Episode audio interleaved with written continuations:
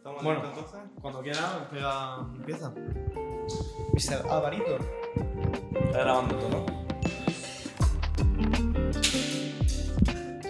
Café, y Café y cigarro. cigarro. Estamos, Estamos despiertos. Buenos días, chavales. Hoy estamos con Cristóbal Running, Un placer, chicos. uno de los, yo creo, influyentes más importantes, por lo menos a nivel español, sobre el tema del running. Sí, porque vamos, el seguidor en Instagram, poca broma la cantidad que tiene, ¿eh? Has tenido un Eh, crecimiento Sí, sí, sí. O sea, increíble. increíble. Estos últimos meses, por lo menos que yo te he seguido, he dicho, ¿y este hombre? ¿Cómo ha crecido tanto en tan poco tiempo? Ojo la presentación, ¿eh? Ya de aquí, de lo que vengan adelante, ya tengo el listón alto, ¿eh? Ya, ya, hombre, siempre. Eh, bueno, primero, antes de nada, sobre todo que haga una introducción tuya, Mm. quién eres, o sea, cómo te llamas, cuántos años tienes, qué te dedicas con tu vida, que la gente te conozca, quien no, te con... quien no sepa Un, quién un eres. test de Facebook rápido, Sí, ¿verdad? sí, sí. Eh, Cristóbal, 21 años, 22 de septiembre, 22 de septiembre. Eh, apasionado del running, como Cristóbal barra baja running en redes sociales. Desde pequeño siempre he practicado algún deporte, natación, fútbol, baloncesto. Y en 2017-2018 empecé a salir a correr. Empecé Mm. a salir a correr. Y a partir de ahí, eso, más ligado a mí también por la pasión de comunicar, estudio marketing digital, eh, mezclé las dos cosas, las metí en una costelera y al, y al principio del año pasado, enero más o menos, creé mi perfil en redes sociales, arroba Cristóbal Rani, empecé a darle caña y hoy ya somos 77.000 seguidores en Instagram. Coño. La verdad que muy, muy, muy un eso es una locura, ¿eh? En un año. Joder, En un Muy año contento. solo ya soy 77.000, has dicho. Mm, En Instagram. vaya. Dios. Bueno, Eh, ¿Puede ser de las personas de Almería? Eh, de Almería, ¿puede ser de las personas más, en plan, en general? De así de la zona de Almería, es que, tío, ¿quién hay que tengan mucho? O sea, tiene Rafa, está RVFV. Pero relacionado con deporte. Pero luego, claro, deportistas que tengan tantos seguidores, yo creo que puede ser de los. Puede ser el que más. Claro, Fácilmente. deportistas de alto, de alto rendimiento. Por Claro. ejemplo, está, no me recuerdo ahora mismo el nombre, la chica de balonmano de Roquetas, Hmm. que juega a la selección, no recuerdo ahora mismo el nombre, seguro que tiene también bastante Mm. más, más seguidores. Pero a nivel de como atleta popular de que comparta Claro, contenido claro, en eso redes, lo- creo que sí que puedo ser de los... Joder. Joder, que- oye, ole tú, ole tú, un Sí, sí, sí, ole, ole, poca broma. Y relacionado con esto, que te has introducido ya un poquito, ¿cómo empezó Cristóbal a correr en el mundo del running? ¿Cómo empezó Cristóbal a correr? Pues lo que comentaba antes, em- eh, siempre he necesitado algún deporte porque tengo mucha energía, soy casi hiperactivo y en el colegio al final era como una medicina, ¿no? Como Sí. una parte de salud mental del deporte que siempre me acompaña desde pequeño. ¿Y por qué el running? Pues dejo el baloncesto, 2017 más o menos, llevaba tres añitos justo aquí en el club de Roquetas y necesitaba un deporte, bachillerato, full de exámenes, necesitaba un deporte para salir de casa rápido, sencillo y empezar a correr. Empecé a salir con un amigo y coincidía que me encontraba con mi profesor de educación física del, del instituto, porque él entrenaba a opositores, ¿no? Opositores, eh, iba a decir baloncesto, eh, bomberos, Policía Nacional, etc. Y al final, pues, entre el instituto, nos encontramos por el paseo marítimo, por lo mejor te gritaba, "Güey, mi abuela corría más rápido, tal, no sé qué. Así con la broma, porque él es muy de. Así también con mucha energía, de tomarte el pelo. Y al final, así con la broma, me hizo mi primer plan de entrenamiento. Me puse como un super reto del el maratón de Sevilla. Sí. Justo era 2018, llevaba seis meses corriendo. Y de primera, un maratón, 42 kilómetros, que se hice de pronto, más con 18 añitos. Empecé a entrenar, tal, tuve como una, pequeña una primera pequeña lesión, hice también varias carreras con amigos, por ejemplo, la clásica Colo Run, Hmm. una carrera que hay en elegido que son 6 kilómetros y luego eh, sube el edificio la Torre Laguna, que son Mm. creo que 26 plantas o Mm. algo así. Eran 6 kilómetros más las 26 plantas, la verdad que esa carrera estuvo muy, muy, Qué muy guay. chula. Y al final todo eso def- defundó, desenfundó en, en febrero 2018 hice el maratón de Sevilla. Con 18 añitos fui el corredor más joven que corrió ese día en Sevilla, así que ese fue como mi gran logro. Fui el 3.000 y poco de 12.000 personas Oye, y lo hice entre hora y media. Joder, para ser tu primera, Así que Dios. ni tan mal, ¿eh? Qué locura, ¿eh? Muy, muy Ya. Oye, y esa fue la primera. Esa fue la primera grande. Grande, sí, sí, Sí. tu primera vez en competición así Sí, más. de tocha de... Hay más de 10.000 corredores. Y eso fue brutal porque aquí, por ejemplo, si sales con un amigo, sales con otro, pero quizás no tienen esa continuidad de yo que entrenaba 5 o 6 veces a la semana, Hmm. ah, como que te sientes más solo, como que Claro, el running claro, tiene esa parte solitaria. claro. Y de repente fui a una carrera, mi primera grande, y digo, ostras, 12.000 personas aquí que hacen Ya lo mismo que yo. Y dije, ostras, esto, esto mola y esto ha venido para quedarse. Claro, ya ves. oye. Continúo. Sí, sí. Bueno, pues yo te iba a preguntar que, bueno, primero es, eh, tú el tema de eh, Instagram, con todo el tema de tantos seguidores que tiene y tu rollo, eh, ¿puedes vivir de ello? ¿O lo ves como para vivir en el futuro de esto, de Instagram, o, de lo- o del deporte solo, sin, ya sin tener en cuenta las redes sociales? ¿Y cómo lo hiciste para subir tanto en Instagram también? ¿Cuál fue tu estrategia eh, para llegar hasta ese punto? Em, mi estrategia para llegar hasta este punto, estudio marketing digital, me encanta la comunicación, como que tengo esas dos que empecé a estudiarlo y ya cuando dije, ostras, ya tengo un mínimo de nivel para decir, puedo empezar un- algún proyecto en redes sociales, me encantaba comunicar, me encantaba el deporte, también veía grandes de la comunicación, como puede ser Valentín San Juan, también en el mundo del, Mm. del running y del ciclismo, y decía, ostras, esto me mola, quiero hacer algo, eh, también comunicar el deporte, pero con mi personalidad de una forma más diferente.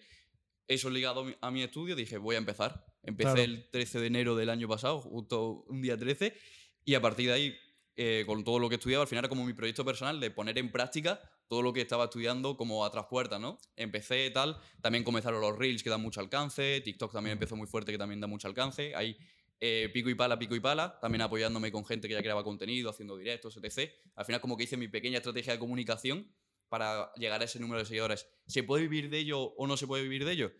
Al final, eh, igual que aquí, por ejemplo, de- esta joyería regente que patrocina Sí. el podcast, ¿por qué patrocina el podcast? Porque el podcast lo escucha gente. Claro. A mí me ve gente. Entonces hay, puede haber ciertas marcas, tanto de nutrición, eh, marcas deportivas, de calzado, de ropa, que sí que necesitan eh, comunicar su producto y ahí es donde puede entrar mi marca personal de Mm. Cristóbal Running. Ahora mismo tengo cositas, sí tengo algunas cosas que sí que me pagan, por ejemplo, los viajes. Eh, dentro de un mes me voy a Olla de Nuria, que es una carrera en los Pirineos catalanes. Buah. Pues eso tiene un viaje, tiene un costo. Eh, hace tres semanas estuve en el 10K de Madrid, hace Mm. un mes en la media maratón de Barcelona, todas esas cositas. eh, e- está dentro de mi pasión de comunicar, de practicar el deporte, pero también tiene un costo que, que eh, lo cubre, puedo llevarlo claro. a cabo gracias a, ese posicionamiento que tengo yo en redes sociales. Ahora mismo vivo de ello, no vivo de ello, pero me encantaría y estoy seguro que lo terminaré consiguiendo. Dios, Dios, ¿eh? Eso ¡Qué te iba locura! a, a comentar yo. Te lleva mucho tiempo, eh, porque tú editas los vídeos, los reels que, que veo que subes y tal, te tiene que ocupar un tiempo considerable en tu día a día. ¿Te ha resultado difícil compaginar tu vida social con el Mm. deporte y con las redes sociales? Es, es, es muy complicado porque es combinar tanto. eh, yo ahora llevo dos meses de autónomo con el tema de redes sociales. Claro. Aparte, luego también tengo otro trabajo por cuenta ajena. Eh, tema estudios, tema vida social. La verdad que es muy complicado. Lo bueno que se han ido sumando como fases. Es decir, yo Mm. empecé en un primer momento de solo deporte y le fui sumando cosas. Entonces fue como de un punto más progresivo. Ahora en este punto que estoy es complicado, es mucha organización. También tener la constancia de no porque a lo mejor haya una super fiesta, ahora no me puedo perder el entrenamiento que tengo hoy o tener que llevar mi calendario de redes sociales y sí que es complicado. Eh, ¿Cómo lo intento cuadrar? Eh, por ejemplo, si tengo una carrera, cuando estuve en Barcelona, estuve en el piso de una amiga. En Madrid, estuve en, en la casa con, una con mi familia. Entonces, intento Claro. cuadrar esos viajes Mm. con estar con familia, estar con amigos. Luego también mi- la mayoría de mis amigos están estudiando fuera. Pues intento también cuadrar esas carreras eh, con ellos que están estudiando Ah, fuera. Cuando vienen algún ellos, Semana Santa, claro. Navidad, verano, estar el máximo de tiempo posible con ellos. Pero al final como que yo tengo un modo de vida muy diferente. Está el modo universitario, que es universidad full. Luego está verano, que es casi, a ver si te queda alguna tal. Pero lo mío es como eh, trabajo casi 24 horas al día. ¿no? El tema de redes sociales lo llevo en el móvil. Es decir, Sí, esa sí, sí, desconexión mo- también vamos, de salir a correr y no llevar el móvil, es que lo tengo 100% en, la, Claro, mano. Es duro, ¿eh? En plan, te aplaudo por eso. Sí, sí, porque es muy difícil. Porque ya se nos mira, nosotros con el podcast, que Que- tampoco no es mucha ver, edición, que es... Nosotros, hombre, es mucha edición. Ahora no, porque lo hemos currado el tema, esto, lo hemos currado hacerlo lo más sencillo aquí. Entre Antonio, Alberto, nosotros, tal, hemos acabado consiguiendo que la edición sea lo más. Porque al principio, yo me recuerdo los primeros vídeos cuando veníamos a ver yo solo, y luego el primero que grabamos con, con Antonio me llevó más de do- dos semanas editarlo. Porque hubo un problema con los FPS de las cámaras y tuve que pasarlos por un programa y fue una locura. Y claro, ahora, literalmente el fin de semana pasado, editamos el vídeo, lo terminamos de grabar a las 12 de la mañana y a las 4 de la tarde lo teníamos terminado de editar. Mm.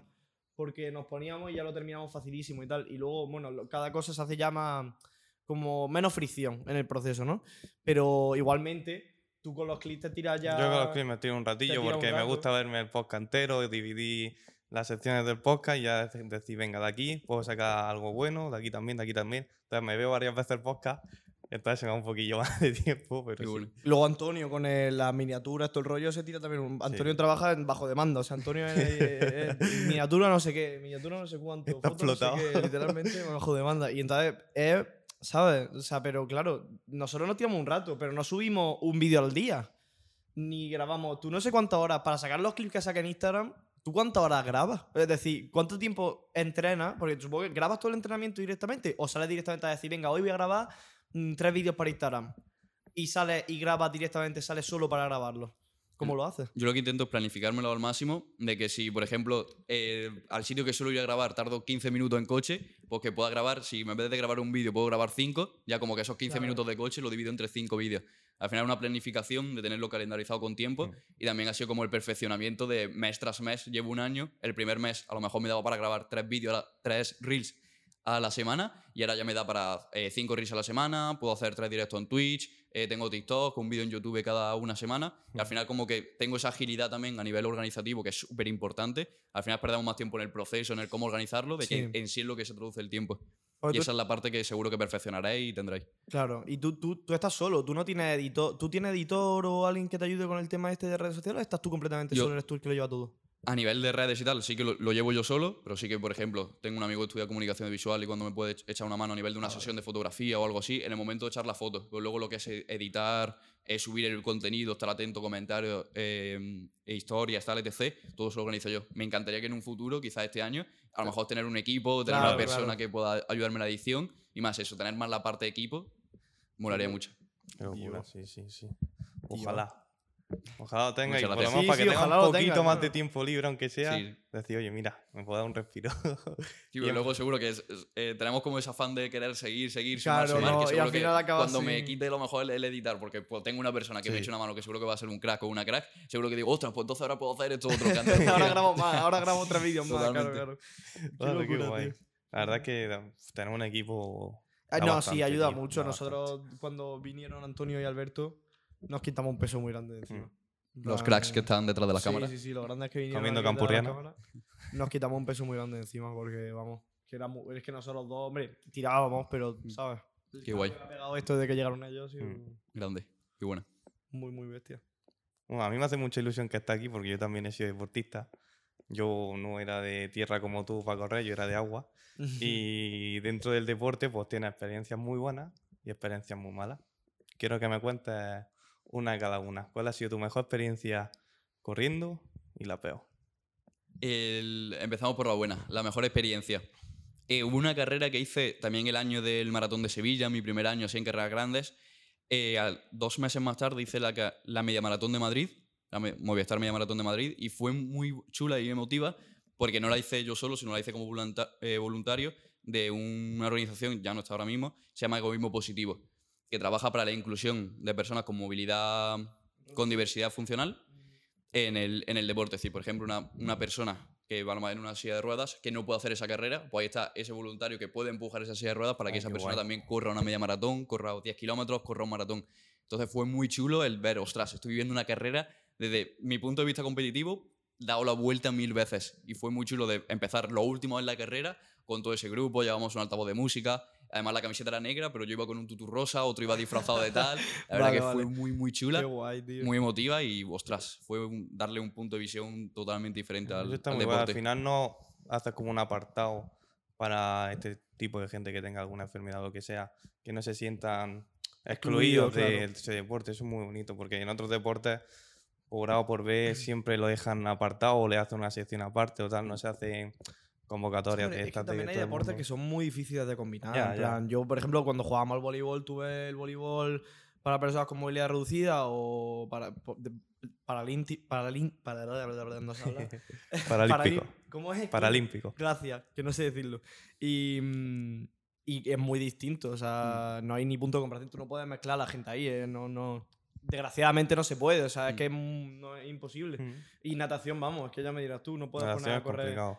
No, a correr no. Bueno, hacer una- A correr una carrera. de a, a nada, a nada. a nada a una persona con movilidad Sí, sí. reducida en- o a ti, en- Mm. al lado. Muy complicado, tío. Pero sí, está muy igual, la verdad, esa cosa está muy chula. La, Me la verdad que guay. mucho. Y luego, anécdota eh, no tan buena. Ostras. Paralímpico. Eh, la verdad que es que en el deporte he vivido cosas muy chulas, he sacado muy buenos amigos de ahí.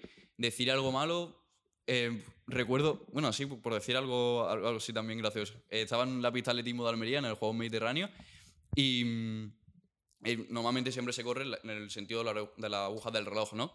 Pero hay, por ejemplo, otras pistas de atletismo en Barcelona, Málaga, etc., que un día a la semana puedes cambiar de dirección, vas en contradirección. ¿Por qué? Porque parece que no, pero siempre vas corriendo en una misma dirección y la curva siempre en la pierna derecha siempre caes. En la curva como que te inclina un poco, no era el MotoGP que roza la oreja en el suelo, pero sí que te inclina un poco. Entonces Sí. siempre hay una pierna que se carga un pelín más. Eso con la suma de kilómetros se va notando. Entonces siempre hay un día a la semana normalmente que puedes ir a, a la dirección contraria y cargas la otra pierna y descargas la otra. Y entonces mm, a- no estaba esa norma y dije, pues bueno, pues ahí es esa mentalidad de tener 17 años, de estar empezando, de te da un poco igual todo. Y dije, pues hoy voy a correr Al otro sentido. Y una locura, todo el mundo corriendo a un lado y me ve a mí al otro.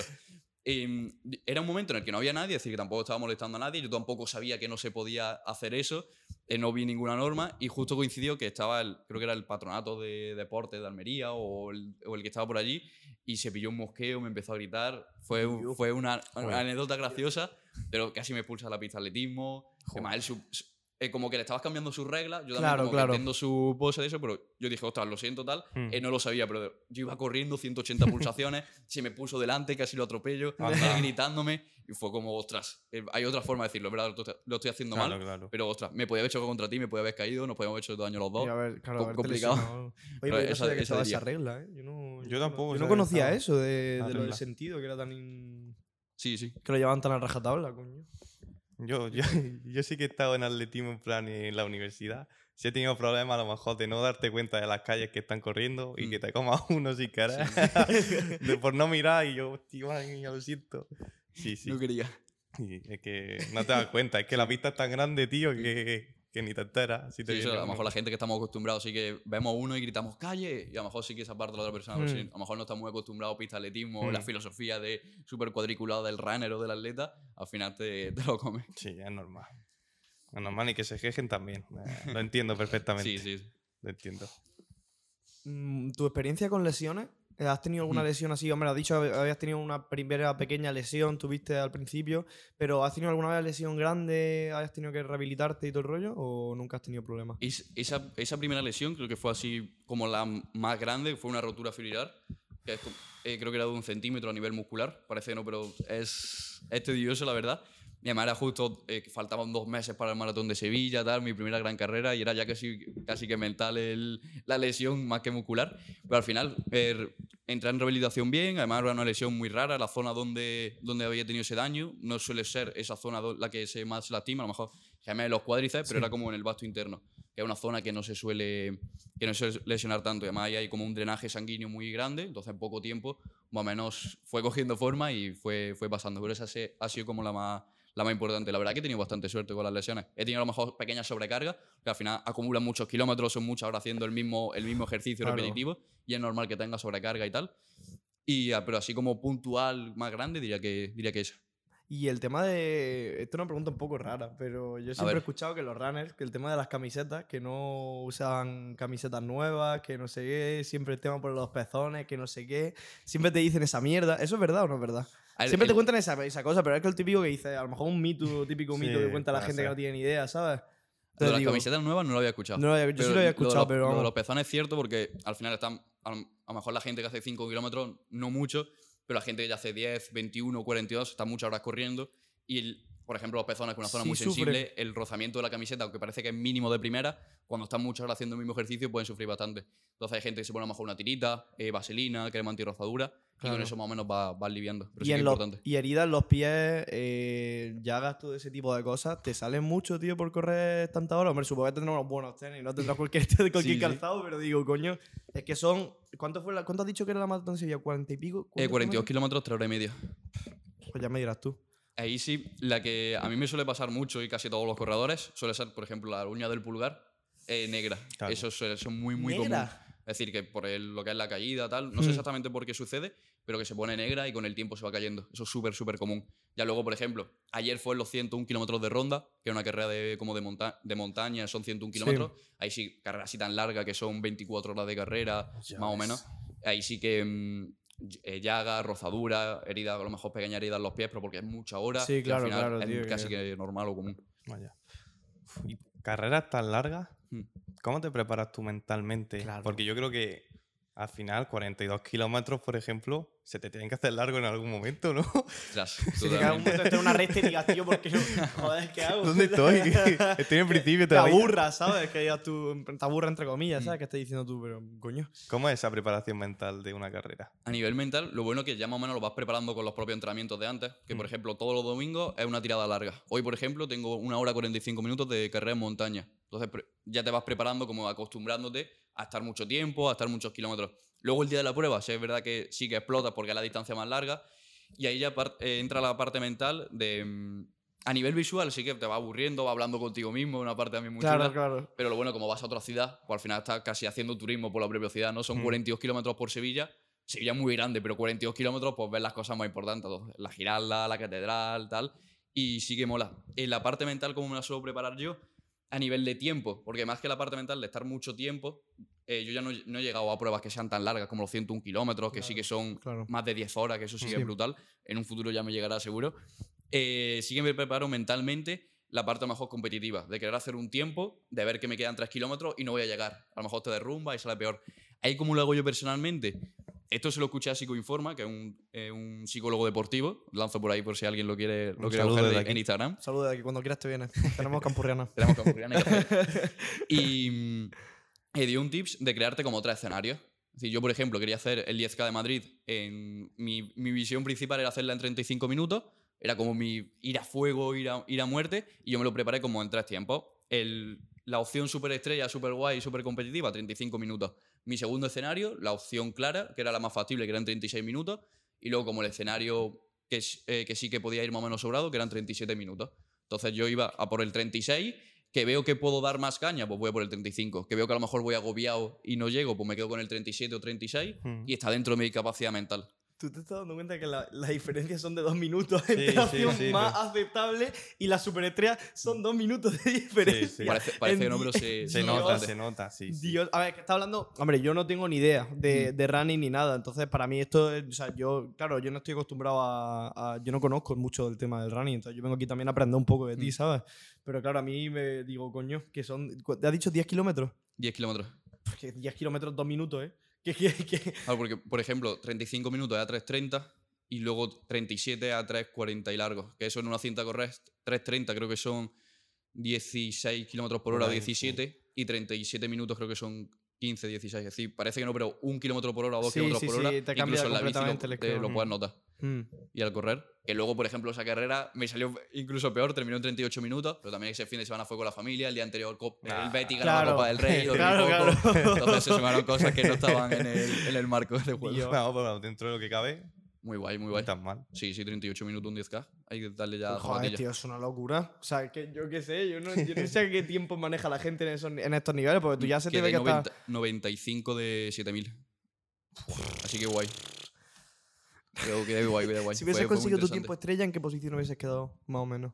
Mm, 40 a lo mejor, por ahí. Me parece que no, pero. Dios, es el- tanta diferencia Sí, mucha madre. Bueno, a ver, yo sé que ahí yo entiendo, yo sí sé que entiendo que peleáis por los mm, para- por las milésimas ya peleáis. Mm.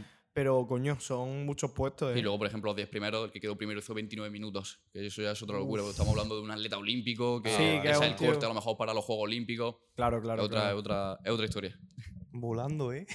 Literalmente, 10 kilómetros en 20. ¿Cuánto has dicho? 29, 29 minutos, son más de 20 kilómetros por hora. Ese no hace falta que pille el coche, Tío, para o sea, ese tío va más rápido que yo en coche. Sí. Hay señales de tráfico que seguro que le, le Que contradecían. sí, literalmente. o sea, ese tío pasa por Al un sitio y le pone multa. centro, ¿eh? 20 kilómetros por hora. Se va a tener que pasaba. poner. Qué locura.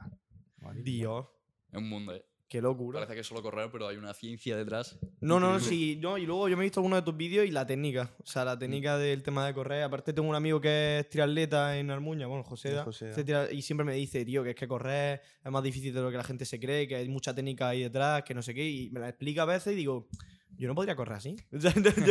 Tienes que tener en cuenta un montón de cosas. O De sea, factores, totalmente. Además que la técnica de carrera rápida no será la misma que de Claro. carrera continua. Claro, es de, sí que cambian algunas cositas. Al final, como el trasfondo sí que es la misma biomecánica más o menos, pero por ejemplo, 100 metros lisos de Usain Bolt, tienes que ir súper con la rodilla arriba, el braceo mucho más explosivo. Y por ejemplo, Elios Kipchoge, que es el número uno en maratón, es muy diferente. El braceo a lo mejor puedes cruzar más los brazos, eh, la frecuencia de la pisada y el, el alargo de la cadencia es, es diferente. sí hay diferencias de uno, de uno a otro. Parece que, que es correr, pero al final son casi dos deportes totalmente Sí, son diferentes. completamente De diferentes. 42.000 kilómetros, de Hombre, claro. 42.000 metros, que son 42 kilómetros, maratón, a A 100, 100 metros, metros. es muy, muy diferente. Sí, que esos 100 Mm. metros más segundos. Mm. A ver, Segundo, Qué locura, segundo, macho. eh, lo- Es una locura. también. Una cosa también que la gente eh, se confunde mucho porque no sabe, porque nadie la ha enseñado, el tema de respirar corriendo. Ay, Dios. Muy importante, ¿eh? A día de hoy yo no sé cómo se respira Estás corriendo. hablando con la primera persona que se asfixia con cualquier movimiento que hace. En plan, Literalmente yo, cualquier cosa que hago, o sea, yo cuando intenté correr, porque yo estudié en el SEC en, Hmm. en esto, y había una vez que hacía una carrera. Al final, que era, no sé cuánto, era un par de kilómetros, no era muy poco. No me acuerdo cuánto era, pero era un kilómetro y pico, dos kilómetros. milla o algo de eso. pero que, que yo me moría. En plan, yo asfixiado. O sea, yo no podía, yo no sé cómo respira. ¿Cómo lo haces, tío? De hecho, ayer vi un tweet relacionado con Eurovisión que fue anoche y tal. El- la española, no recuerdo el mismo nombre, fatal. ¿Chanel, que puede ser? ¿La de Eurovisión? Algo de eso creo que sí. Sí, Chanel, yo le- sí, he Chanel, escuchado está todo el mundo Chanel. con Chanel. Chanel. Pues su eh, canta y tal, y él además hace un baile que es súper explosivo, se mueve Sí. muchísimo. Y vi un tuit, no sé si era verdad o no, de hecho creo que me lo pasó mi madre. eh, la cantante Chanel, Eurovisión España y tal, se ha preparado la canción eh, corriendo con tacón en una cinta mientras cantaba. No sé si puede ser real eso o no es real, pero sí es cierto que como tiene mucho movimiento, la Claro. respiración a la hora de cantar, parece no, pero sí que tiene que Claro, controlarla. sí, sí. Y ahí también entra a ligar el deporte de yo voy corriendo, eh, mi cuerpo parece no, pero va casi quedando botes. Y ahí sí que hay que tener una capacidad del diafragma a nivel pulmonar, de todos los músculos que están en el abdomen, para controlar también esa respiración que influyen bastante. No, eso entreno al final, ¿no? Mm. O sea, Practicarlo, a- entreno, tener la buena técnica o menos de una buena frecuencia. Claro. Uy. Pues yo Son soy cositas chaval. que Ya sabes, chicos. Eh, a correr. A salir a la calle a correr, los fumadores. ha salido. Ay. Y mm, bueno, Yo, si quieres, pregunta tú otra y ya voy yo después, si te apetece. ¿cuáles son tus ídolos del running? Mm. Ostras, ídolos del running. Eh, a nivel deportivo, más que en, en el a nivel deportivo, eh, más que dentro del running, eh, como que no lo he encontrado dentro del running. Sí que fuera del running, por ejemplo, en baloncesto, también me marcó muchísimo el último baile de Netflix, eh, Michael Jordan, pero más que por la- yo más valorar la parte deportiva, sino cómo esa persona a través del deporte influye en la sociedad. Claro. Es decir, por ejemplo, a mí Michael Jordan, aparte de ser un pedazo de atleta, aparte de jugador de baloncesto, es un atleta físico brutal, y como fue un icono cultural de los años 80 en Estados Unidos, o en los Mm. años 90. Me parece brutal. Y luego, por ejemplo, en España, Carolina Marín, eh, con el badminton, que es un deporte Sí, sí, eh, sí. muy asiático, que fuera de Asia casi que no se vive, nunca había un referente, que de repente llegue ella desde España allí a Asia y lo reviente, me parece increíble también. Creo que así a nivel deportivo tendría esos dos. Luego también la parte que comentaba antes de marketing, comunicación. A nivel de comunicación deportivo, como he nombrado Valentín San Juan, sí que me ha influido mucho. A nivel de marketing, sí que hay varios. Por ejemplo, Vilma Núñez, no sé si os suena. A nivel de marketing Mm, en hispanohablante, eh, Romuald Alfonso aquí en, en España. Sí que hay así. Varios iconos que me, me encantan, los sigo, aprendo mucho de ellos y que son así como a nivel laboral, ¿no? Como ídolos, por así decirlo. Qué bien, qué bien. Y mm, bueno, yo iba a cambiar un poco el tema. Bueno, para empezar a decirte que, es que es una locura la cantidad de información que tienes. O sea, me refiero. eres una, una, una enciclopedia andante del tema este, ¿eh? De todo el tema de. O sea, me refiero. ¿sabes? Sí, sí. Estás- ¿Sabes de todo, cabrón? Intento de todo lo que me apasiona Hombre, o todo lo que pueda involucrarme, es decir, en redes sociales, tanto la parte que tengo que aprender de running como la parte que tengo que aprender de marketing para saber comunicar. Claro, Porque claro. Al final yo puedo saber mucho de running, pero si no sé comunicar, ¿cómo calo a la gente? Por eso también a lo mejor el- en un año haber conseguido ese alcance, a lo mejor otra gente a lo mejor no lo ha conseguido, o porque he dado en el clic de cómo comunicar, de saber comunicar, Claro. Y luego también puedo saber comunicar, pero si no tengo el qué comunicar ni saber sobre algo, Claro. también me falla eso. Entonces son como dos patas que tengo que llevar de la par. Claro. Y al final cuando las dos se juntan y van bien, ostras, Hmm. ahí es cuando de verdad disfruta y salen bien las cosas. No, pero sí que vamos. Y yo lo que te iba a preguntar era. El... Tú eres vegano. Soy vegano, El tema del veganismo. sí. eh, ¿Cómo lo llevas para. Bueno, ¿cuándo, ¿cuándo empezaste con el tema de ser vegano? Soy vegano desde noviembre de 2019. Y desde entonces, tu familia, en tu casa, Mm. eh, salir a comer fuera con amigos, todo ese tema, ¿cómo, cómo es? Plan, ¿cómo lo llevas en tu casa y todo el rollo? Ah, En mi casa, por ejemplo, mi madre lleva siendo vegana ocho años. Es decir, que en mi Vale, casa vale, ya lo... vale. No ha sido un choque de otra. que- Claro. El niño es, es raro, ¿no? Si no, en, en casa eso estaba más que, más que visto, tal. Mi padre Sí. ya casi que es casi vegano, porque al final la comida que se Claro. hace en casa ya Claro. la hacemos para los tres. Y mm, al final, el, el ser vegano, como que puede cambiar así un poco el paradigma, pero de verdad pienso que es la, la mejor nutrición, la mejor a nivel de salud. Eh, yo soy vegano por tres cosas, siempre lo digo. Una por mí, otra por otros y por todos. Por mí, desde un punto de vista egoísta, porque es de- egoísta, porque sé que es la, es la mejor nutrición que puedo tener para el deporte, para mi día a día, nutrición sana, saludable. Eh, por otros, por el tema animal también. En mi casa hemos tenido siempre Mm. perro, gato, hemos tenido una Sí. mascota y ese vínculo con el animal es casi familiar. Y por todos, porque al final es una solución ecológica a nivel del planeta, que Mm. es mucho menos contaminante de que la industria cárnica y todo lo que tenemos. Es cierto que al, al salir fuera de casa, como por ejemplo lo que comentaba antes, sí que. De hecho, ya casi que es cero complicado el salir fuera. La mayoría de Sí, sitios sí, tienen en- opciones tienen veganas. sitio. Tienen opciones veganas, Sí. restaurantes casi full veganos. Es cierto, por ejemplo, tengo una carrera de trail que es en un pueblo eh, lejano, tal, en, en Que está un poco perdido, ¿no? Pues entonces ahí es un poco más complicado. Pero me suelo mover, eh, he estado en Barcelona, he, he ido a un sitio, de hamburg- una hamburguesería que es full vegana, una pizzería que es full vegana. De hecho, había una tienda en Gracia, en un barrio de Barcelona, que eran, entrabas y eran solo donuts veganos. es decir, lo que vendían eran donuts veganos. Es una Estaban locura, ¿eh? Una locura. Yo, yo fui una vez a, una- a un restaurante vegano con Elena, me llevó en Barcelona, que se lo recomendó su tío. Qué locura de sitio. O sea, Sí, ¿no? me- escúchame, mm, estaba buenísimo todo, yo flipé. Y que ni Claro, te enteras yo- que. No, hombre, sí, yo sí. No, tampoco en verdad, ¿eh? O sea, no, porque dices, bueno, son platos distintos. Es que tampoco Mm. es verlo como decir, nada, es que le quitan esto. No, lo ves como un sustitutivo. Hmm. Ves que es como una receta nueva, distinta, ¿sabes? Y estaba tremendo, tío. Te lo juro que yo me encantó. O sea, yo flipé. Yo nunca había probado nada vegano ni nada. O sea, nunca había. Vamos, tampoco. Nunca había tenido la oportunidad tampoco. Y me quedé, vamos, dije, locura. Locura. Sí, la verdad que es muy bueno. Oye, el tema ahora de las hamburguesas estas que están haciendo de vegan, bueno, hamburguesas veganas que Hmm. están sustituyendo la carne con otros este que son, vamos, la gente las prueba y dice que son prácticamente iguales. El euro, por ejemplo. Sí, claro, claro, que, la- es que es una locura. O sea, y la carne es sustitutivos de carne ya, que parece literalmente carne, pero... Yo nunca he probado una, una hamburguesa. Yo nunca la he probado, nunca. pero no me cierro a probarla, que- la- no me cierro a probarla. La verdad. Sin ir más lejos, McDonald's, Burger King tienen ya su, Sí. su Mm, propia opción. opción, claro. De hecho, el año pasado, o hace. ¿En serio? Flipa, ¿eh? ¿En serio? Estaba buena, ¿verdad? De hecho, voy a hacer una reflexión. Esta siempre la hago. No es exactamente así, pero es como para dejarte pensando. Eh, una hamburguesa de pollo, por ejemplo, que decías, que come antes previamente el pollo. Claro, no, Claro. no, sí, sí, al final, claro. Al final es. Porque Claro, en entiendo. lo que es la cadena alimenticia empieza en la Te planta. estás quitando el- el- ese paso en la cadena. Claro, alimenticia. estás quedando ese, plazo, ese paso y encima está yendo al origen. Claro. Es decir, más fresco, más bueno, más nutritivo que el origen. Casi que, casi que nada. Y lo que estaba comentando antes, en Madrid, creo que el año pasado fue, o hace dos, hicieron en Gran Vía, eh, porque eh, lanzaron su, prim- su primera hamburguesa vegana, o no sé exactamente lo que hicieron, y abrieron como un, un Burger King durante 48 horas el fin de semana, y todo lo que había ahí dentro era vegano. Es decir, eran solo las dos o tres hamburguesas que tenían, tal, y todo full Ah. vegano. Y además era lo todo verde, tal, estuvo, estuvo muy chulo. Y es como ese cambio que estamos viviendo ahora mismo. No, no, sí, la es verdad un es que cada cambio interesante gente- y que cada vez se está expandiendo la cada gente vez se más y más. y, Y, se da cuenta de que no está tan mal, ¿sabes? Mm. No se ve tan... Y sobre todo, pues eso, que más opciones, en general. La gente más... Se abre a ello, tío. Mm. Que antes la gente tú le decías, yo... Antes le iba a y le decías que eras vegano y a lo mejor te miraba con cara rara, tío. Sí. ¿Verdad? Era más raro. ¿Has vivido alguna vez tú algo de eso? De que sí. te miraran Sí, raro sí, por... ¿Sí? A ver, que te miren raro, sino. A ver, también entiendo que, por ejemplo, eh, voy a casa de, de mi familia afuera o a casa de amigos y tal, y sí que te puede chocar porque yo creo que más que raro es como que estás contradiciendo lo que en esa casa se ha vivido durante Claro. 20 o 30 Claro, años. Es decir, es que las costumbres. No voy a tomar leche, no voy a tomar carne, no voy a tomar pollo. O sea, entonces, ¿qué comes? O sea, pues eh, legumbres, eh, pasta, hay mil cosas que puedo comer apar- aparte de eso. Es como que le estás cambiando su paradigma que va viviendo 20, 30 Claro, años. claro. Entonces, como más el chip de, o sea, está yendo contra mí. Hmm. No, no, te quiero enseñar algo nuevo y voy a comer algo diferente. No, el Además, tema del te va a gustar. El choque con las costumbres. hecho, te va a gustar. aquí, que comemos mucha carne aquí en España. Sí. Muchísima. Bueno, ya, no, ya me dirás tú el otro día en el restaurante de nosotros. Madre mía, el otro día nos hincharon, tío. Pero bueno, eh, Sí, sí, sí. es lo que dices. También era un pueblecillo típico. Sí. Sí, tú ya me dirás, vaya a José Ramón y le vas a decir, oye, ponme algo. Bueno, es que él te lo hace, fijo que si tú, si Mm. tú se lo pides, te lo hace. Seguramente. Lo que tú quieras, pero él lo que tiene es, Es la lo que costumbre, tiene. es la costumbre. Es lo que es se come allí en la sierra toda la vida, Claro, ¿sabes? Choto, cochinillo, lo típico, ¿sabes? Mm. Entonces, pues.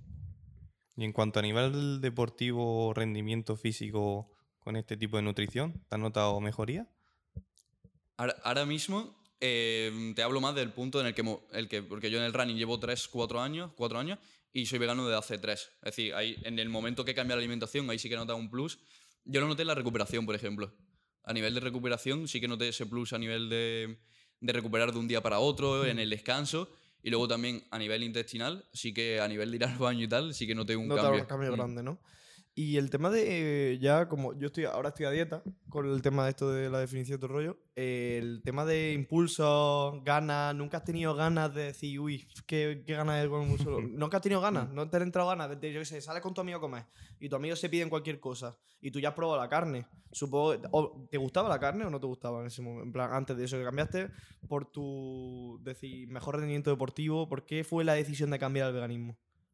Y yo creo que es, una, es un todo, tanto a nivel nutricional sé que me va a ir mejor, tanto a nivel de ideas estoy súper de acuerdo con esto, es decir, no tengo un impulso de veo aquí un café con leche y, y no tomarme mi café con leche sí, de soja, sino... Eso mi- sí, pero yo me refiero ya a temas más, Mm. ¿sabes? De decir, sale y ves un pedazo de Mm. plato de comida que dice un pedazo de solomillo que le voy a poner a tu colega y dices pero tú, yo no pienso un pedazo de solomillo. Claro. Digo, Claro, está comiendo claro, otra cosa, Claro, no tengo la necesidad de ver eso, de decir, ostras, qué bueno está, sino lo veo incluso diferente. Está guay y tal, pero yo tengo pero mi no sientes esa necesidad de ir a por... no, claro. tengo, no tengo Vale. esa necesidad. Yo estoy súper feliz con mi plato, me parece el mejor de la mesa.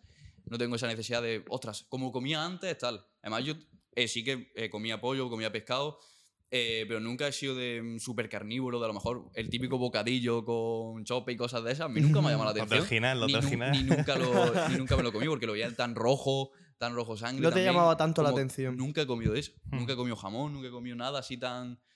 No sé, nunca me ha llamado la atención. Así que no he tenido como ese super cambio. Decir, ostras, me está suponiendo un sacrificio eh, dar el cambio a comer vegano. Sino, de hecho, empecé, a ser vegeta- empecé siendo vegetariano, que es como el paso intermedio. Sí, Mm, Estuve una semana y dije, ¿por qué no ser pues vegano? ya directamente es Vegano. una.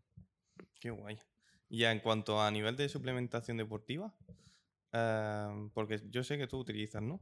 Pero eso lo Yo utilizo com- eh, complemento deportivo, que es muy diferente a suplemento deportivo.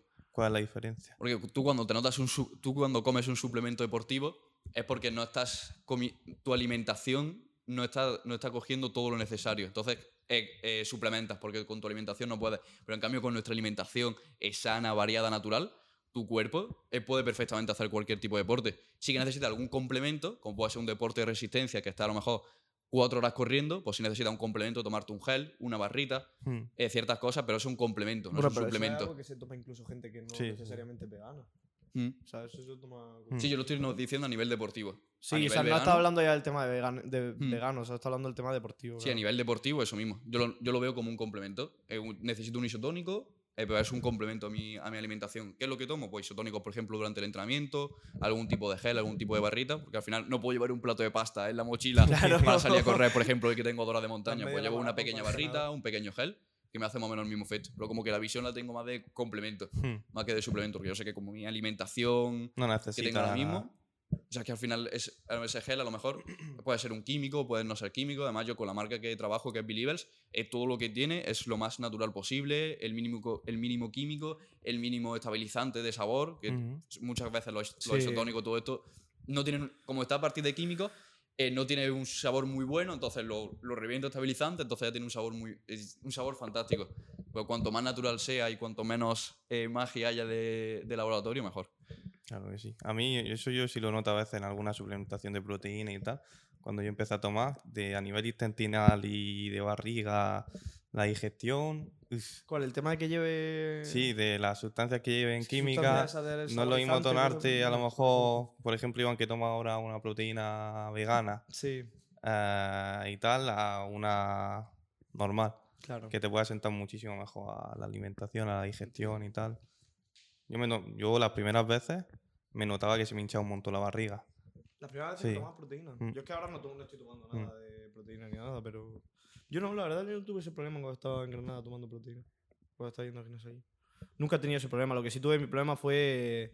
Fíjate que una cosa rara, ya no tiene nada que ver con esto, pero yo, por ejemplo, tenía mucho grano antes y me quité la lactosa y el gluten Ojo. de la dieta. Y me, y me cambió. mm, Bueno, yo ahora no tomo, la, tomo leche sin lactosa, tomo, intento tomar el mínimo pan. O sea, ya tomo Mm. pan con gluten, pero intento Mm. tomar lo mínimo. Porque me salía más grano. Te lo digo en serio, que es una tontería. sí. Yo, yo gluten Y no que tomo no entiendo, no sé yo la conexión que hay entre eso. Pero a mí me dijeron, prueba esto. y funciona. Lo probé y me vino bien. Y ya dije, ¿qué Se cojones. queda. O sea, se quedó. Y la verdad es que, sinceramente, a mí comer pan sin gluten y todo el rollo no me. Tampoco hay mucha diferencia. No hay mucha diferencia. Y de hecho, el pan a veces está, está más, mm, está muy bueno. Mm. Está muy rico. Está muy, muy rico. Y la leche a mí, la leche de almendra, la leche de soja, la leche de, de avena, todo el rollo, a mí no me, me gusta, la verdad. Y está, Está bueno. buenísimo y tienes mil tipos para cambiar. Sí, hay día. 8.000 más, 8.000 cosas. O sea, todo el tema de le- leche animal, bueno, me da igual. Yo, a mí siempre me ha llamado mucho la atención la leche de, de arroz, de... Mm, De avena, de, de avena, de avellana. soja, de- Eh, es que hay muchos tipos, esta es la hostia. A mí me- y además el sabor está bueno, solo tendría que acostumbrar. A mí el sabor me mola, además le da un saborcillo diferente. Yo quiero probar Sí, la sí. arroz porque la avellana y tal no puedo porque soy alérgico. a- entonces, pues no. Pero me tengo que animar a tomar de arroz o de avena o. Ah, no, solo se una vez. Pero quiero vivir un largo tiempo.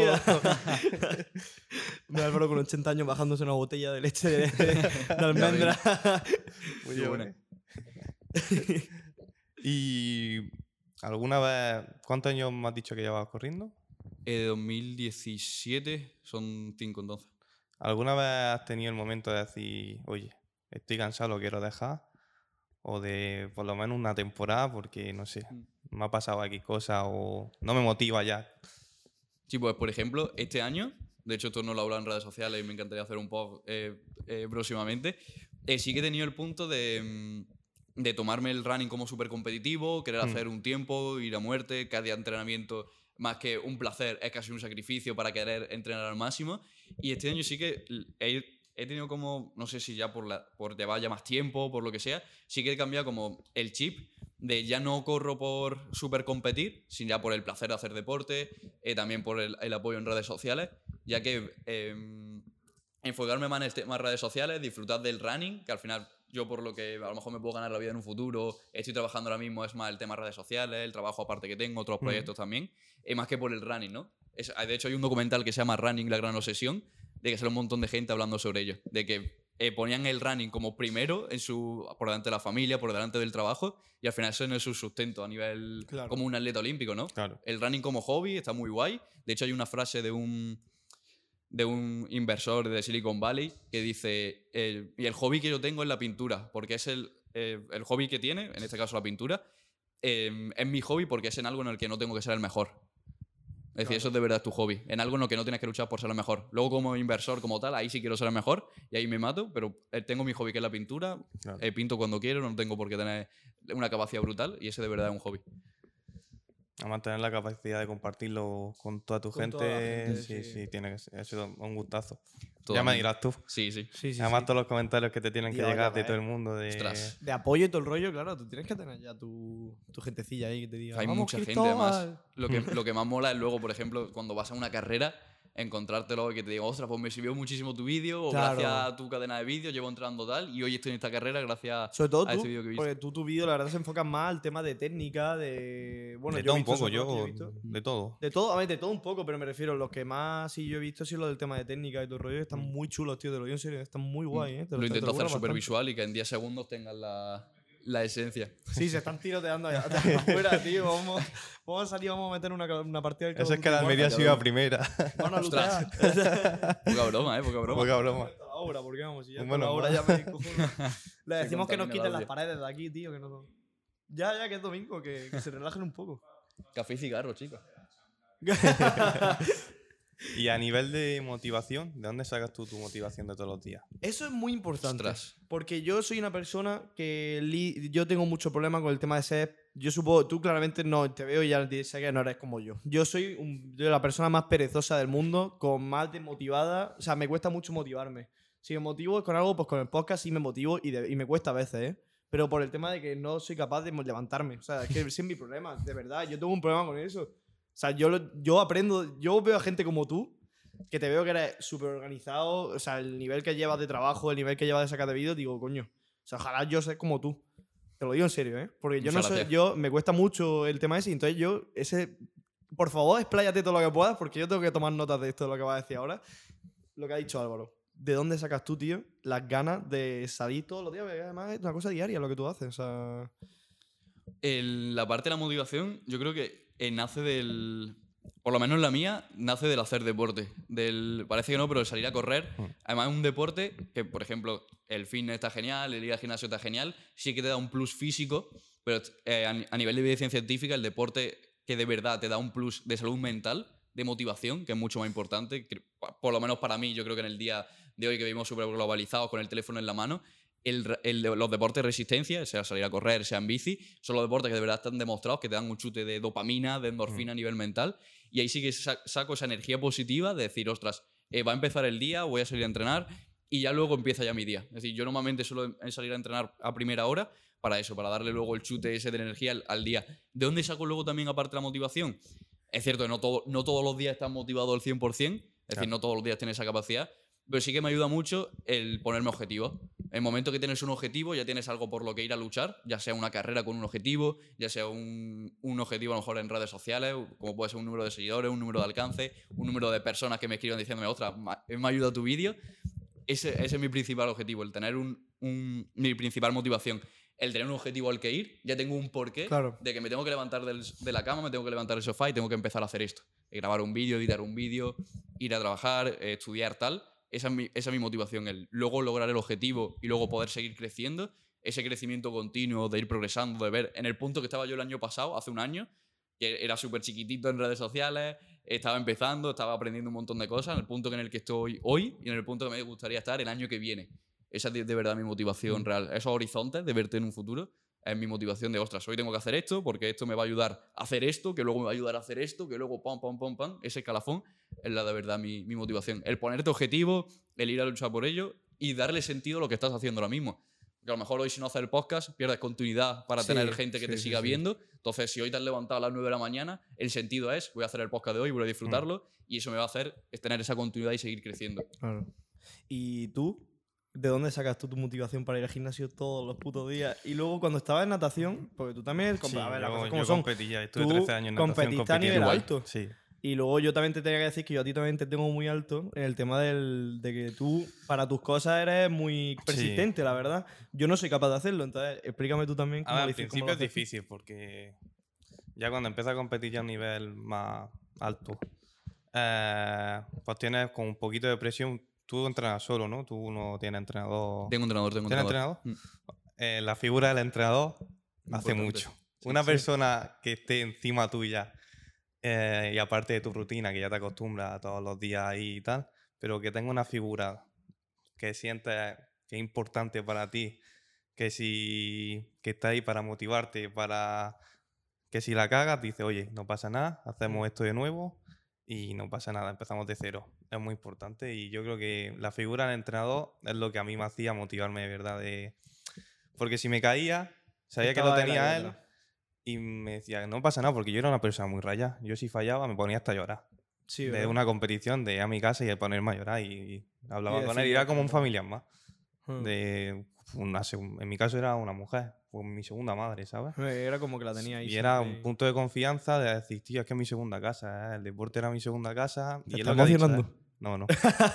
Eh, eso sí lo he notado yo en lo que has dicho tú de nivel de resistencia, de dopamina y tal. Mm. Cuando yo salía de natación o de boxeo mismo, Sí. el nivel de sensación de decir, yo, Sí, yo qué, también. qué De libertad, boxeo era una locura, tío. qué felicidad, Qué gusto no el quedaba. mismo de- del gimnasio. No, yo con el gimnasio no siento lo mismo que Mm. O sea, me siento muy bien y me empujo a ir al gimnasio porque digo, tío, es que me viene bien y me voy a ver bien y dentro de dos meses lo voy a agradecer porque me voy a ver el cuerpo mucho mejor y todo el rollo y si cumplo la dieta me voy a ver mejor y todo el rollo. Pero sí que es verdad que la sensación aquella de... de- es que es eso, es que no sé qué es lo que tenía, en mi caso, boxeo, ¿no? Porque Mm. cuando, hombre, cuando hacía voleibol tampoco me pasaba exactamente lo mismo, con boxeo me pasaba más. Esa descarga, tío. Sí, Esa descarga de, de- de dejarlo todo. En plan, es que salía nuevo.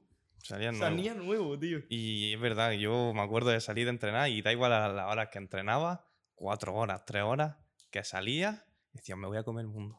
Sí, Totalmente. Me voy a poner a hacer la tarea, me voy a Mm. poner a estudiar y me da igual terminar a las 3 de la mañana de estudiar y que daba yo- igual. que en el gimnasio no te despejas tanto.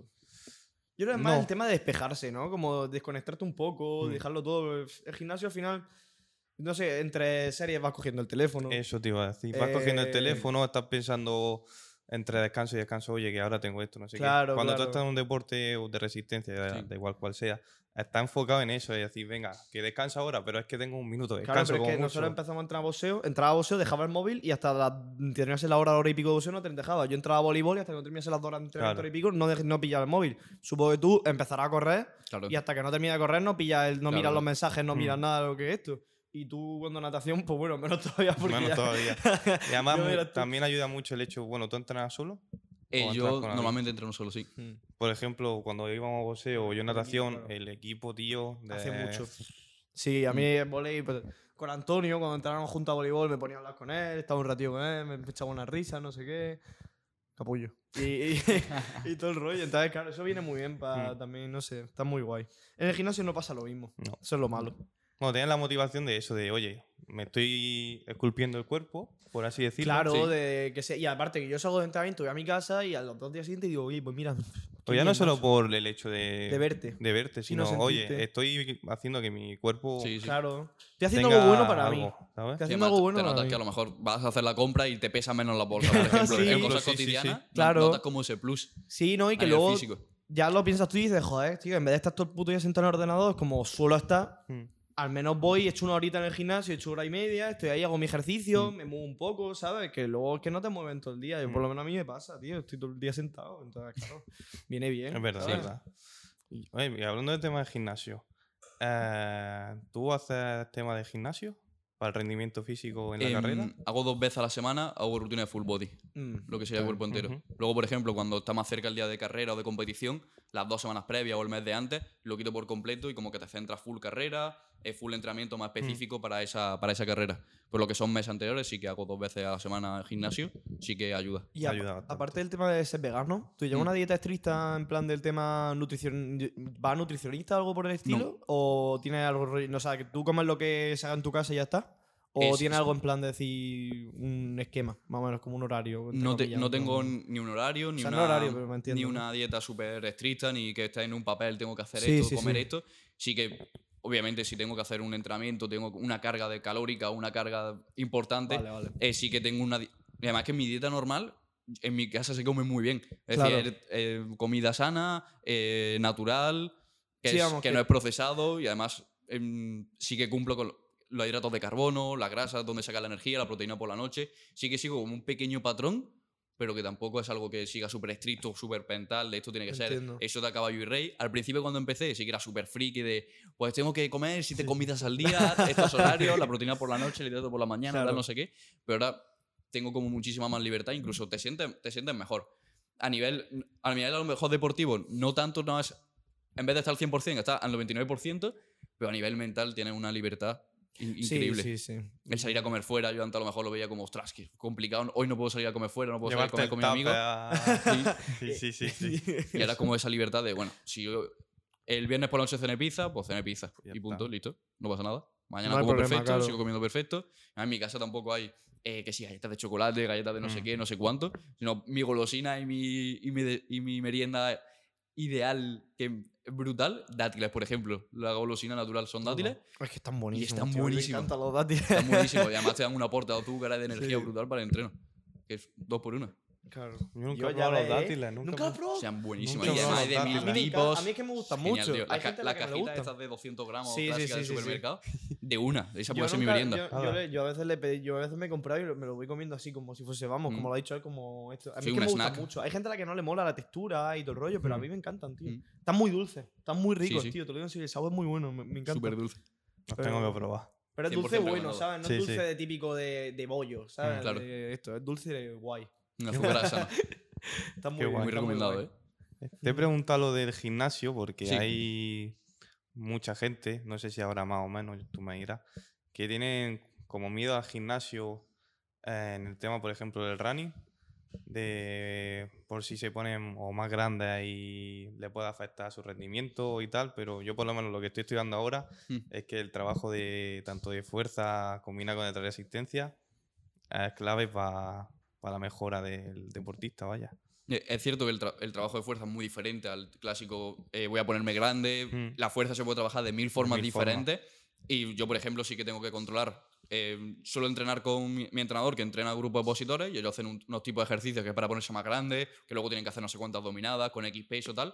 Yo eh, repeticiones, hago un número de repeticiones para eh, que sea resistencia, no hago X cierto de más número de repeticiones ni más peso porque tampoco quiero ponerme grande. Claro. Yo estoy en un peso fijo de pre de banca o de sentadilla y de ahí ni me muevo para adelante ni me muevo para atrás. Me quedo en ese, yo tengo que cumplir cierto peso porque luego estoy a lo mejor 20, 21 kilómetros que es una media maratón corriendo. No es lo mismo pesar 62, que a lo mejor es mi peso ideal, que pesar 65. Esos 3 kilos durante Se te 21 van a kilómetros notar, se que pero se notan. O sea, tú sí tienes que, son tener cositas. mucho cuidado con eso, ¿verdad? Porque luego como suba, oye, ya no es 3 kilos, 2 Mm. kilos, tal, Con y el- te pille justo, te va la Con el peso sí que suelo tener un pelín más de cuidado. Que Claro. parece que no, pero también la caída a nivel de rodilla, a nivel de tobillo, sí que, sí, sí que hay que tenerlo en cuenta. Ujú. Luego ahora, por ejemplo, empieza la temporada de montaña en verano, que Sí. me voy a, a esa la carrera de los Pirineos catalanes que he comentado antes, Olla de Nuria. De- luego, cuando, después del podcast, si lo queráis buscar en YouTube, es chulísimo Sí. ese sitio, luego lo vemos.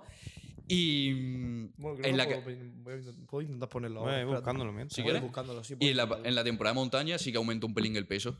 Porque parece que no, pero en la Claro. montaña no es solo correr sí. en llano, sino es correr en subida Arriba, y en abajo. bajada. En subida necesito un braceo más frecuente, más fuerte, y luego en bajada una musculatura más, eh, más fuerte, que parece que no, para, para la bajada. A nivel muscular es tu peso más la, la poca inclinación de a lo mejor una bajada de 30 centímetros. Parece no, pero ahí tu peso, a lo mejor si pesas 62, pasas a pesar 65 por ese pequeño índice de gravedad.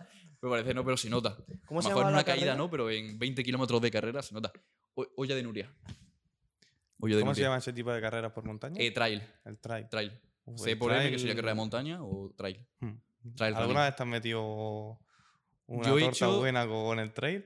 Con el trail he hecho 20 eh, lo máximo ha sido 21 kilómetros. Hmm. Ha sido la carrera que he hecho. ¿Y alguna caída que hayas tenido? Ostras, sí. De hecho, Sí, ¿no? sí. De hecho, hay una que está grabada en Twitch. Fue, el, el año pasado empecé a hacer directos en Twitch probándome corriendo y hay una que está grabada en Twitch. Est- est- Iba yo corriendo con la cámara y además lo, te- lo tengo que subir. Es súper gracioso porque, ostras, pues me siento, iba yo hablando diciendo, ostras, me siento súper seguro, eh, estoy corriendo aquí con la cámara, no, no me siento muy seguro y en el momento que dice que me siento súper seguro, ¡pum! tortazo en el suelo, el móvil en negro y luego, me- oye, chavales, que estoy bien, porque creo que me estaban un, un par de amigos, mi madre y tal, no sé qué, yo estoy bien, estoy bien. Eh, Pero la es- verdad que no he tenido así ninguna, ninguna fuerte. Eso es, de hecho, solo se puede ir en tren a ¡Ah, ese sitio. guapo! No puede ir ni en coche. Y esa es la olla de Nuria. Eso era un, un monasterio, creo que ahora es un hotel. Y Qué haces, locura. justo estás abajo, que es Qué donde guay. está el... Dios. Yo, para caerte El- Para el- caerte por ahí. Totalmente. ¿eh? Está como el pantano y entonces haces como la olla, que es un olla en catalán. claro. Entonces haces como la parte de arriba y luego bajas, que es esa parte. Es súper verde, Oye, las vistas de oye, arriba. Qué locura de sitio, ¿eh? Y casi toda la carrera creo que estás a más de 2.000 ¿Qué pasa? metros de altura. La forma de... Esa es la forma, ¿no? De la carrera. Sí, estás como abajo ¿eh? y luego atrás hay una montaña que lo rodea entero. Entonces lo que haces la carrera es por arriba. Subes 21 kilómetros y bajas otra vez. Madre mía. Esa es la que tengo el 12 de Qué cosa junio, más chula. de- Qué locura. en un tío. mes. O sea, es- tengo muchas ganas de esa, de esa carrera. Uy, qué bueno, sabía yo. Esas carreras molan porque aparte del espectáculo, ¿no? De, Sí, sí, sí. de, de- de verlo, en plan de Mm. decir, Dios, ¿dónde estoy? ¿Sabes? Estoy viajando al paisaje. Pirineo, estoy corriendo por allí. Claro, claro, Se llaman claro. los muy chula. Pirineos que te tienes que encontrar zonas nevas también, seguro. Eh, normalmente se cuadra eh, porque está como la el calendario de atletismo, que es carrera full, combinas con pista de atletismo. Y luego tienes la parte de la carrera de de la- del deporte en montaña, que es durante invierno, pues deporte de montaña, Mm. que esquí y tal, etc. Esquí de resistencia, que también es co- como corriendo con los esquí, hablando así malamente, pero para entendernos. Y luego en verano empieza la temporada de montaña. La montaña no tiene nieve, pues las carreras de montaña. Mm. Entonces ¿En hay como Sierra que Nevada combina. no se hace? En la Y Sierra Nevada también hay. Está también el Ultra Sierra Nevada, que Sí, sí, hay sí. desde 21 kilómetros hasta ciento y pico. Eh, hay, varias, creo que hay dos o tres carreras en Sierra Nevada. Hay varias también aquí. luego en junio, en julio está el Trail Calar Alto, que ahí quiero meterle caña compitiendo, que es Calar Alto el observatorio, ahí también hay otra carrera. ¿Sabes quién corre en Armuña? Bueno, en Tijola, el hermano de este, ¿cómo se llama? Eh, ¿Cómo se llama este tío? Ricardo se llama, no sé si lo conoces. Un chaval alto que corre allí también y lo, lo patrocina una marca y todo, ¿eh? Ojo. Te lo digo en serio. Pero él hace, creo que es más rollo en montaña, no hace tanto. eh, Puede yo, ser. por lo menos, lo que he visto de él, todo lo que he visto es la montaña. Entonces, Sí, digo, entonces estará enfocado. fijo Claro. que, hombre, además viviendo por ahí en el cara que iba al lado del cara alto, entonces, pues ya ves, ¿sabes? Sí, Pero sí, el chaval es un máquina también. qué guay. ¿Y a planes de futuro te gustaría hacer alguna organización o algún club de running?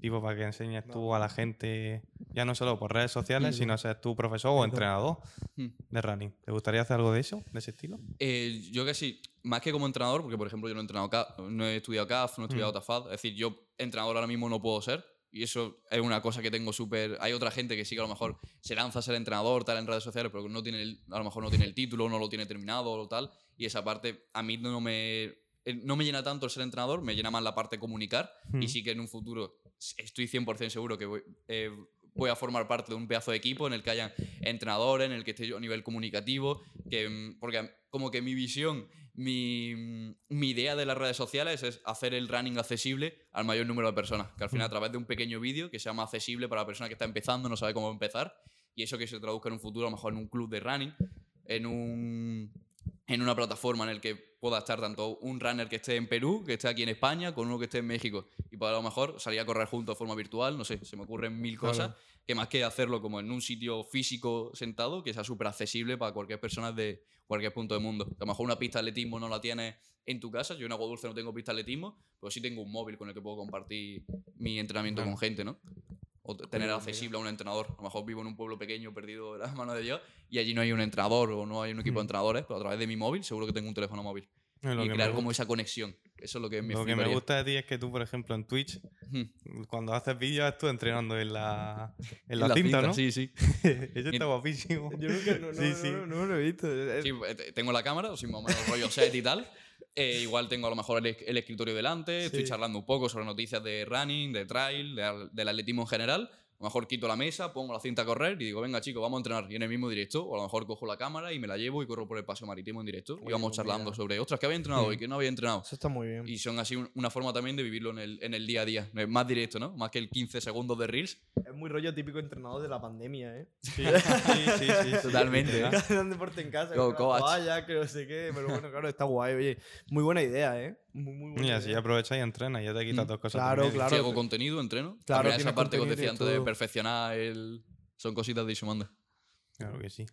Me muy mola guay. mucho. Yo te quería preguntar una cosa. Tú, hombre, sin ánimo de faltar aquí al running Sí. ni nada, pero siempre hay que tener en cuenta que hay deportes, como así, por así decirlo, un poco marginados. Ujú. El tema mediático, me refiero al tema mm, televisión, Mm. noticias, todo el rollo. En España siempre somos, muy de fútbol, siempre. El fútbol es el deporte más grande aquí en España. Y luego yo creo que pondría el baloncesto después, seguramente, o el tenis. Puede ser. Puede ser. Mm. Al tenis, Entonces, el yo tema, creo. sí. ¿cómo crees que las redes sociales han ayudado a la visibilidad de deportes como el tuyo? Como el running o yo que sé qué otro deporte podría decir. Yo que sé que hay tantos deportes. Sí, así que muchísimos deportes que no tienen natación, tanta visibilidad en sí, la, sí. en las Balonmano. noticias, ¿sabes? En lo que es la media. Mira, el running no tiene tanta visibilidad en las noticias eh, por, por un motivo, ya es la comunicación. Eh, es mucho más fácil de transmitir un partido de fútbol, Claro. que son cuatro cámaras, diciéndolo malamente, ¿no? Pero son cuatro cámaras en un estadio físico, Sí. centrado, es decir, grabas en eso, que por ejemplo la carrera que hemos visto de montaña, cómo montas un equipo de grabación cuando el atleta pasa por un punto una vez. Pones Claro. 15.000 cámaras en- en cada, Tienes que en tener cada el kilómetro. coche yendo al lado de la carrera. Y además, en, por ejemplo, en una carrera de montaña, la cobertura no es la misma que en una ciudad. Entonces, a nivel de comunicación, entiendo que es muy difícil de compartir, de comunicarlo, y si no es fácil de comunicar, pues a, la- a los medios de comunicación no interesa. No interesa. Entonces, es cuando entran las redes sociales, con ese que he dicho, hacer accesible, de- desde un teléfono móvil lo podemos ver todo, y esa parte de comunicar desde dentro de una carrera, que puede ser con una cámara deportiva, con la clásica GoPro, sí que ayuda muchísimo en el running, y también uno de, los- de los deportes que más ha crecido en los últimos años. Es decir, el número de carreras en España se ha multiplicado casi que por dos desde el 2000, el número de corredores también. De hecho, el running junto al fitness es- son los únicos deportes que han crecido desde la pandemia. Los únicos deportes que han crecido, otros han mantenido o han bajado a nivel de económico, a nivel de eh, visibilidad. Estos son los únicos que han crecido. Y es también por esa parte, porque es súper sencillo. Te- yo cuando empecé me puse una zapatilla que no Sí, ni Sí, de es que no necesitas nada. eh, que- chándal y sales. Sí, listo. sí, no y ahí tienes- te puedes despejar de estudios, te despejas de, de trabajo y si quieres darle un punto profesional, pues te empieza a apuntar a carrera, empieza a competir, tienes tu entrenador. es que con la pandemia mucha gente empezó a salir así por la cara a correr. Yo Mm, me acuerdo correr, de que no había otra cosa, lo de los así que- turnos aquellos de horario y todo el rollo que decían que la gente que hiciese deporte era, ¿no? Que podía salir. Sí, o de, así. de por la mañana y había otro turno por la tarde y noche, más Sí. o menos, sí. Y podía salir a correr y todo el rollo. Claro, eso todo el mundo ahí se metió. Todo el mundo de repente hacía En running, verdad, en el todo el mundo paseo tenía marítimo perro. todo el mundo. Todo el mundo sí. tenía perro, todo el mundo hacía running. Sí, es Pues, verdad. vamos, o sea, Totalmente. Es que increíble. Más se veía en la imagen y tal, Sí, en sí, la sí. noticia. Ya Al final, un deporte súper súper accesible. Hombre, un deporte, eso, accesible, como tú dices, Mm. realmente. que es más popular, quizás, por ejemplo, el fútbol. Tú piensas en fútbol y te vas más a la élite del Madrid-Barça y luego a lo mejor el- a la pachanga que puedes echar tú en tu barrio. En cambio, en el running, tú piensas en running y, te vas más- y, te- y piensas a lo mejor más en tu colega que sale a correr o en, o en ti que sales a correr que en el atleta Que de élite luego, profe- ¿no? que el atleta olímpico. Mm, que, piensa claro. más, que luego se van conociendo mucho más nombres a nivel, eh, por ejemplo, en España. También es que en España eh, sí que hemos tenido gente, por ejemplo, hablo en la distancia maratón, está Abel Antón, está Martin Fiz, que por ejemplo, en, creo que fue Helsinki 96, es un europeo, que los tres primeros fueron españoles. El primero fue español, el segundo fue español y el tercero fue español. El- el- los- la medalla de oro, plata y bronce fueron españoles. Entonces sí que hay momentos, hitos, o en Barcelona 92, eh, Fermín Cacho, creo, creo que fue Sí. oro olímpico de 1500, creo que, creo que sí. Ahora a lo mejor estoy variando un poco el dato, pero me sonaría que sí. Por ejemplo, Fermín Cacho fue un icono en esa época. Es muy importante también que tengamos esos iconos. Si no tienes el mejor, por ejemplo, el badminton ahora se habla o se hablaba hace, hace tiempo, porque ahora creo que Carolina Marín está lesionada, porque Mm. está Carolina Marín. Si no hay una Sí, Carolina sí, Marín en el badminton, el badminton no sale en las Con noticias. la arterofilia, con. Ay, ¿cómo se, se me ha olvidado? Ojo. No, con la arterofilia, la muchacha El- esta. Sí, eh, Valentín. Valentín. Oh, Que la rubia. sí, sí, sí. sí, sí. Valentina, ¿no? O- algo de eso. Uy, se me ha olvidado. Ostras. Pero sí, sí, sí. O por ejemplo, eh, hay un, un andaluz, creo que es en pádel, Paquito Navarro. Paquito Navarro. Por Sí, ejemplo, se habla sí. muchísimo, está él o con Rafa Nadal y Bueno, ahora con el ¿habéis que viene por abajo. Al chaval este que ahora salí, que era un máquina Sí. que ganaba. Mm. Pero es nada, murciano. nada. Es murciano, Es sí, murciano, sí, sí, sí, sí. sí. Que es una locura el chaval que ha ganado el Open de. De No, sé lo que ha ganado, pero está, no sé qué. está Está a tope. Y Rafa Nadal perdió hace poco también. Mm. Sí, contra él. Pero ya, Eso. Rafa Nadal puede haber sido fácilmente el mejor deportista español de que hayamos tenido.